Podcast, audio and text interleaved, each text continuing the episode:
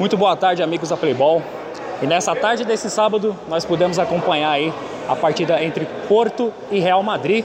E o Porto se sagrou vitorioso, ganhando por 5 a 1, uma vitória que traz 9 pontos e o prosseguimento na competição da equipe do Porto. E eu estou aqui com o destaque da partida, o Leco, camisa 10 do Porto, que só faltou fazer chover no campo hoje. Hoje ele deu três assistências, fez dois gols, destaque da partida. Leco, no primeiro tempo a gente pôde acompanhar uma partida equilibrada, as duas equipes tentando, só que no segundo tempo vocês se sobressaíram e foram em busca do resultado, foram muito eficientes. Eu queria que você analisasse como é que foi a partida de vocês, o Porto diante do Real Madrid. Primeiramente, boa tarde, né? É, então, primeiro tempo estava meio equilibrado, né? O nosso time estava com a posse de bola, mas queria só ficar tocando atrás, né?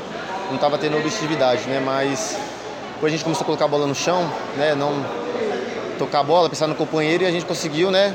Sair com os gols, né? Fazer os gols e fora os que a gente perdeu aí, né? Mas é aquela, né? O que eu falo, o time é muito unido, a gente já tem um conjunto, né? A gente é atual campeão aí da, da Copa Léo, aí bicampeão, né? Mas ainda não é nada ainda, né? A gente tem que ter umidade, pé no chão ainda, para poder chegar né, no objetivo que é ser campeão.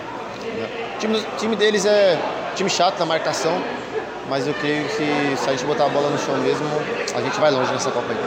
Realmente, Leco, e tomando é, o princípio do que você acabou de falar, quais são as expectativas para a próxima fase da competição? É pé no chão, né? Humildade sempre é, jogar com a equipe, né? Não jogar individualismo, né? Isso aí vai ajudar muito. Que não fala, a gente é muito unido, bem entrosado. Então acho que isso que vai ajudar a gente a chegar lá na final e se fé em Deus a gente ser campeão. Valeu, obrigado, Eco. Boa sorte.